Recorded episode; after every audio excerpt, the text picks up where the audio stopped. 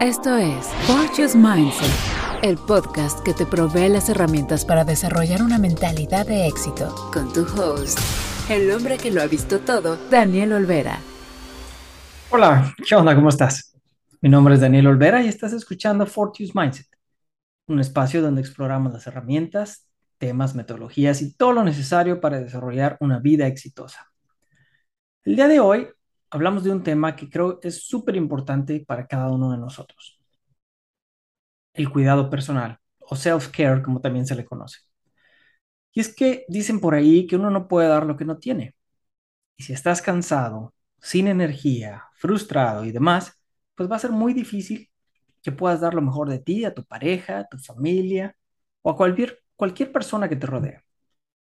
Y para tener una vida exitosa, pues también tienes que cuidarte a ti mismo. Creo que es el punto número uno antes que cualquier otra cosa. Y si no te cuidas a ti mismo, pues vas a terminar enfermo física, mental o emocionalmente o peor. Quizá la combinación de todas. Entonces, hoy vamos a hablar de varias cosas. Número uno, ¿qué es el cuidado personal? Punto número dos, ¿cuáles son los tipos de cuidado personal? Y punto número tres, cuáles son los efectos de tener un cuidado personal. Y bueno, por supuesto, el tip del día. Empezamos. Y ahora, un mensaje de nuestro patrocinador. ¿Sabes quién tiene la última palabra? Tú, cuando te atreves a escribir tu primer libro y te apoyas de The Mod Project. The Mod Project es un colectivo formado por lingüistas, productores, diseñadores, editores y traductores que te ayudan a convertir tus ideas en el libro y audiolibro que siempre quisiste escribir. Obtén 10% de descuento y consultoría gratis cuando les dices que vas de mi parte. Encuéntralos como info arroba the-mod.com. The Mod se escribe T-H-E-M-O-T-H, así como palomilla en inglés. Encuentra más información en www.de-mod.com. Punto número uno. Antes que nada, vamos a aclarar algo importante. Cuidado personal no significa ser egoísta o estar en complacencia. Significa cuidarte a ti mismo para que puedas estar sano, puedas hacer tu trabajo, ayudar a otros y básicamente lograr todas las cosas que quieras para tu día y tu vida. Si crees que el término ha empezado a ser más usado últimamente, pues estás en lo correcto. Google ha visto un incremento de más del doble en las búsquedas de este término desde el 2015. Pero, ¿qué es el cuidado personal? De acuerdo a la OMS, la Organización Mundial de la Salud, es la habilidad de individuos, familias y comunidades de promover salud, prevenir enfermedades, mantener salud y afrontar las enfermedades y discapacidades con o sin la ayuda de una persona u organización de la salud. Si nos basamos en esta definición, pues es interesante ver que no solo es a nivel individual, sino también a nivel comunidad, lo que me lleva a pensar en lugares con conflictos de guerra, de narcotráfico, de pobreza y demás, que influyen demasiado en tu salud. Y si quizá no física, sí mental y emocionalmente. Esta definición también dice que cuidado personal se refiere a todo lo que se relaciona a estar físicamente saludable, o sea, todos los pasos que una persona puede tomar para manejar lo que pasa en su vida para llegar a la salud. El cuidado personal, en otras palabras, es cualquier cosa que haces para estar bien física, mental y emocionalmente de manera diaria. No es que cuando ya te dan el diagnóstico de que tienes una enfermedad, ya entonces te pones las pilas. No, ahora sí te cuidas, ¿no? No, no, no. Desde este aspecto yo lo veo como tanto proactivo, o sea, te cuidas todos los días, pero también reactivo, porque cuando estás muy estresado, pues tomas el tiempo de hacer algo que te ayude a reducir ese estrés. Algunas investigaciones añaden que no solo es lo que tú haces, sino el apoyo que recibes de otras personas, como tu médico, tu terapeuta, como ya hablamos con la experta Tania Aguirre en el episodio anterior, que si no lo has escuchado, chécalo, que está buenísimo. Y así como cualquier otro profesional de la salud. Esto incluye tus check-ups anuales, la prueba del colesterol, diabetes, etcétera, etcétera, etcétera. En resumen, hay muchos factores y personas involucradas en el cuidado personal. Ahora, el self-care es un término que se ha estado poniendo de moda más y más, ¿no? Y lo bueno es que hay mucho reconocimiento culturalmente de que es necesario. No hablemos de las generaciones anteriores como mis papás, que nunca se dieron un masaje y mucho menos un balance de energía o chakras, que es muchísimo más difícil de cuantificar los beneficios. Pero también va más allá de lo que hasta ahora hemos platicado. Porque si algo es súper relajante para ti, como leer un libro, pues se considera cuidado personal. Porque al final del día se trata de que te sientas mejor. Si irte al parque a oler flores te pone en un estado de equilibrio, balance y tranquilidad, pues haz eso. No tiene que ser a fuerza que vas al doctor para ponerte la vacuna contra la rabia. Claro, si te mordió un perro, pues te recomiendo ir, obviamente. Y puede ser que el novio también califique como perro. Hay una organización que se llama The International Self-Care Foundation, que también incluye la educación de la salud como uno de los pilares de cuidado personal. Y esto se refiere a cualquier paso que das hacia un mayor entendimiento de la información que hay disponible para tomar mejores decisiones acerca de tu salud. Ya sea el email que te llega de tu compañía de seguros con artículos relacionados a la salud, la revista de bienestar que lees de vez en cuando y elementos como esos, ¿no? El cuidado personal tiene un elemento inicial y muy importante y es el preguntarte a ti mismo, conscientemente, ¿cómo te sientes hoy? Estaba platicando una amiga el otro día que hace dos semanas troné física y mentalmente. Nos cambiamos de casa y pues he estado moviendo cajas casi todos los días. Y algo que me molesta mucho es el desorden, porque para mí el desorden físico representa desorden mental. Y por cierto, chécate el episodio 12 donde hablo de esto. Pero el punto es que no me puedo concentrar viendo cajas, libros y cosas por todos lados. Así que he tenido que estar trabajando mucho para abrir las cajas, sacar las cosas, ordenarlas, encontrarles un lugar, aprovechar y hacer la evaluación que diría Marie, Marie Kondo del minimalismo y evaluar si la tiro, me la quedo o la dono. Y así lo que lleva horas y horas para hacerlo. Por otro lado, he estado trabajando mucho en mis nuevos programas de coaching para papás y en mi website, que pronto estaré dándoles más detalles. Y eso ha requerido mucho tiempo pensando, innovando, creando y mentalmente ha sido muy desgastante, muy agotador. Bueno, total, para no hacerles el cuento largo, de tanto que estuve haciendo sin parar, me estuve sintiendo más y más cansado cada día, más y más, y obvio, lo estaba reconociendo, porque sí, o sea, me sentía cansado, me sentía agobiado, pero seguía, estaba sintiendo que me era más difícil cada día pararme en la mañana, trabajar y ordenar las cosas, pero seguí empujando hasta que troné. Para el sábado, a mediodía, estuve exhausto. Me tuve que acostar en el sofá y vegetar el resto del día y todo el día domingo. Lo bueno es que mi familia se fue a visitar a los abuelos esos días y no estaban. Si no, hubiera sido horrible. Entonces, tienes que ser consciente de cómo te sientes y lo más valioso es que tomes acción para que regreses a un estado de balance antes de que se convierta en algo peor, como una gastritis, una colitis, migraña, etc. Este ejemplo que te di fue una combinación de cansancio físico y mental, pero también hay situaciones que nos dejan un agotamiento emocional. Ya hemos hablado de eventos como la, la muerte de un ser querido, el quedarte sin trabajo, una ruptura amorosa o simplemente historias en las noticias que a veces tienen un impacto duro en nosotros. Digo, no somos de palo para no sentir nada cuando un loco entra con un rifle a matar niños en una escuela. Todo eso tiene un efecto en nosotros y tenemos que ser conscientes de ello. Ayer hablaba con mi coach me dice, Daniel, tienes un autoconocimiento increíble. Te conoces muy bien, sabes tus limitaciones y tus retos y trabajas duro en ello.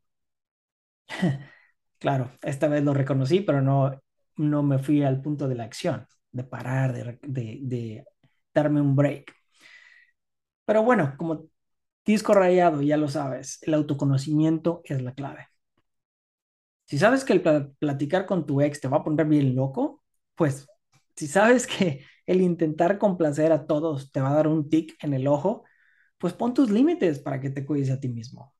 Cuando te cuidas de manera regular, cuando te das a ti mismo cariño, cuando te tratas con amor, te pone en el camino de sentirte mucho mejor, porque te pone, te pone en un estado en donde eres más capaz de reaccionar de buena manera a las cosas que pasan en tu vida. Y eso es lo que queremos. Y ahora, un mensaje de nuestro patrocinador.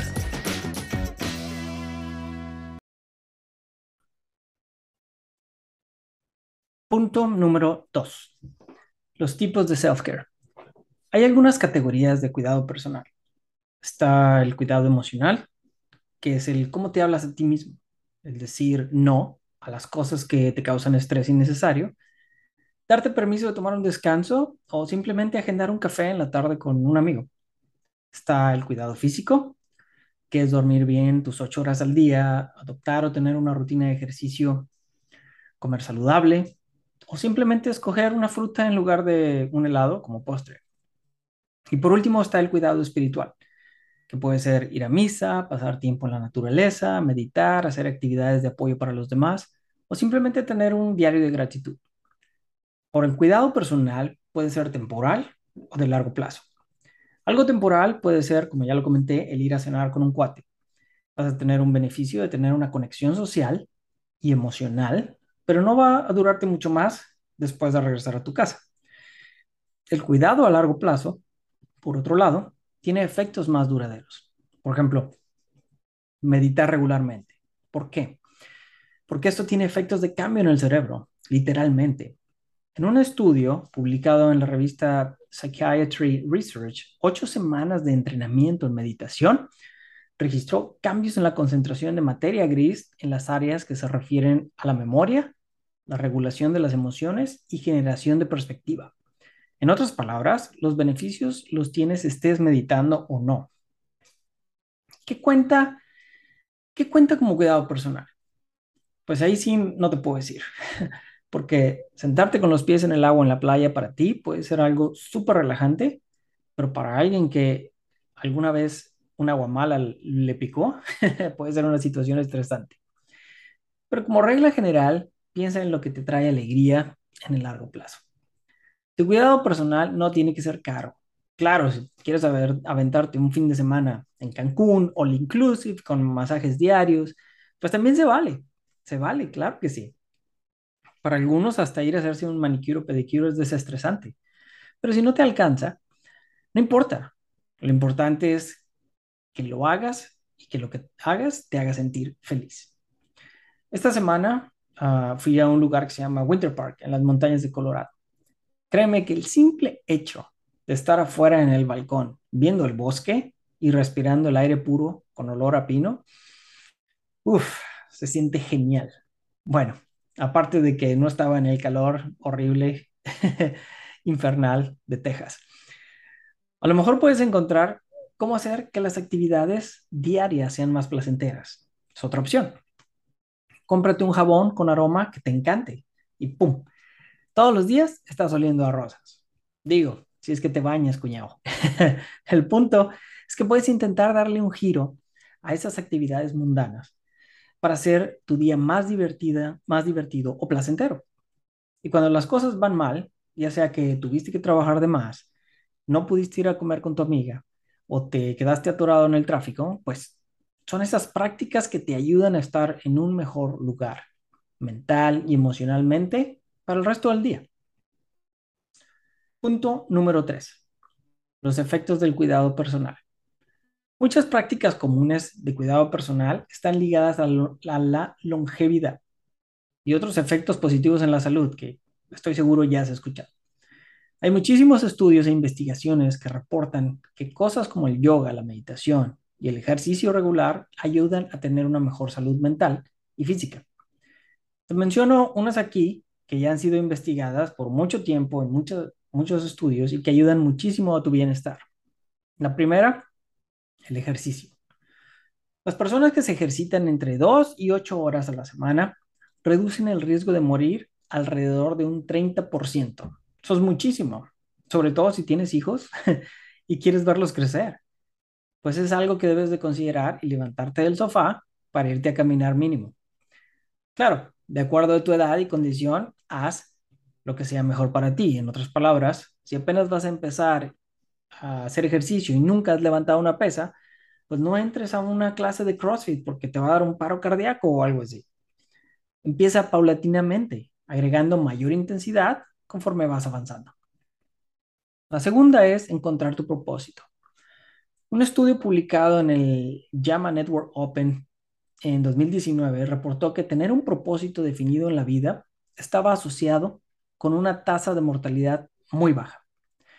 Y es que no es lo mismo ir por la vida sin rumbo que tener tu estrella norte y alinear tus metas y propósitos a ello. De esta manera vives intencionalmente. Nada es al azar. Si requieres ayuda con esto, mándame un email o mensaje y con gusto te ayudo a encontrar tu propósito. Tercera, la dieta. Ajá, creías que no le iba a tocar, ¿eh? Y aquí te voy a ser sincero, como le dije a mi esposa, para que yo deje las hamburguesas y la picaña, va a estar en chino, o sea, casi imposible. Pero eso no significa que no pueda mejorar lo que como. Por ejemplo, he probado un par de esas veggie burgers que saben muy bien.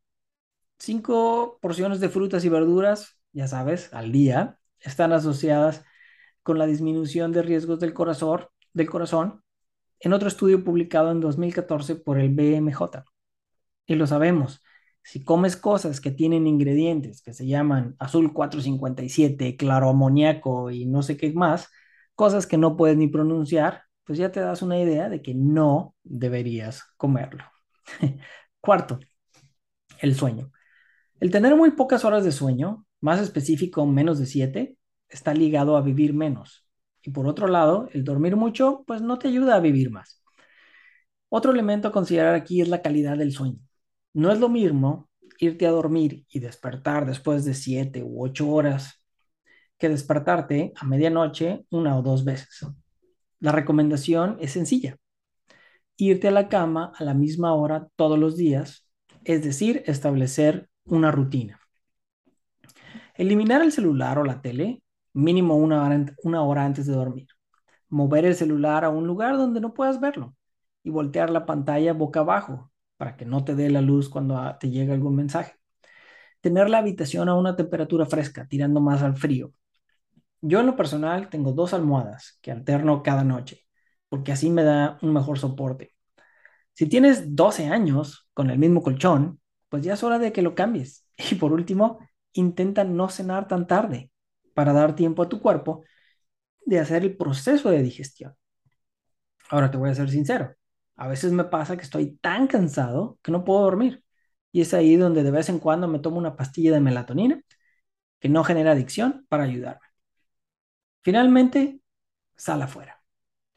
El estar afuera de tu casa es esencial. Nacimos para estar en la naturaleza, no dentro de cuatro paredes.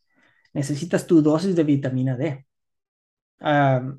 Cuando escribí el guion de este episodio, eh, estuve afuera como 10 minutos viendo a mis hijos andar en bici y estuve conscientemente o eh, parado en el sol, que me diera para absorber mis 5 o 10 minutos de, de rayos de sol de vitamina D. ¿Qué más puedes hacer? Pisa el césped con los pies descalzos. Deja que la energía de la tierra llegue a ti. Y si vives en la Ciudad de México, al lado del periférico, pues mínimo una vez a la semana date la escapada a una zona donde haya un parque, muchos árboles para que te sientas más en la naturaleza. Fortune's Mindset. El tip del día. El tip del día. ¿Cómo empezar tu rutina de cuidado personal? Número uno, haz conciencia de que esto te traerá muchísimos beneficios, principalmente a largo plazo, pero eso no significa que no puedes incorporar acciones para el corto plazo. Dos, Determina qué actividades te traen alegría, paz, emoción, actividades que te llenan de energía y restablecen tu balance. 3. Empieza escogiendo una conducta que te gustaría agregar a tu rutina la próxima semana y empieza en pequeño. 4. Llévala hasta el punto de hacerlo diario, por una semana. 5. Evalúa cómo te sentiste al final de la semana. Y 6. Si te gustó y te sirvió, continúa y agrega otra después. Y así te la llevas. Finalmente, yo digo, programa tu check-up Ve con tu médico, hazte los exámenes que puedas y ponte las vacunas que necesites. Recuerda tener información, es el primer paso para mejorar. Y ya lo último, último, consíguete a alguien que te motive y esté en sintonía contigo en esta aventura. Un amigo, tu novia, tu hijo, porque en comunidad es siempre más fácil.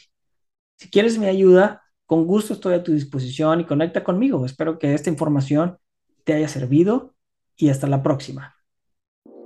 Acabas de escuchar Fortune's Mindset, el podcast diseñado para ayudarte a desarrollar una mentalidad de éxito. Fortune's Mindset. Conecta con tu coach Daniel en LinkedIn, Facebook e Instagram. Y conoce más sobre promociones y cursos en daniel.fortunesmindset.com.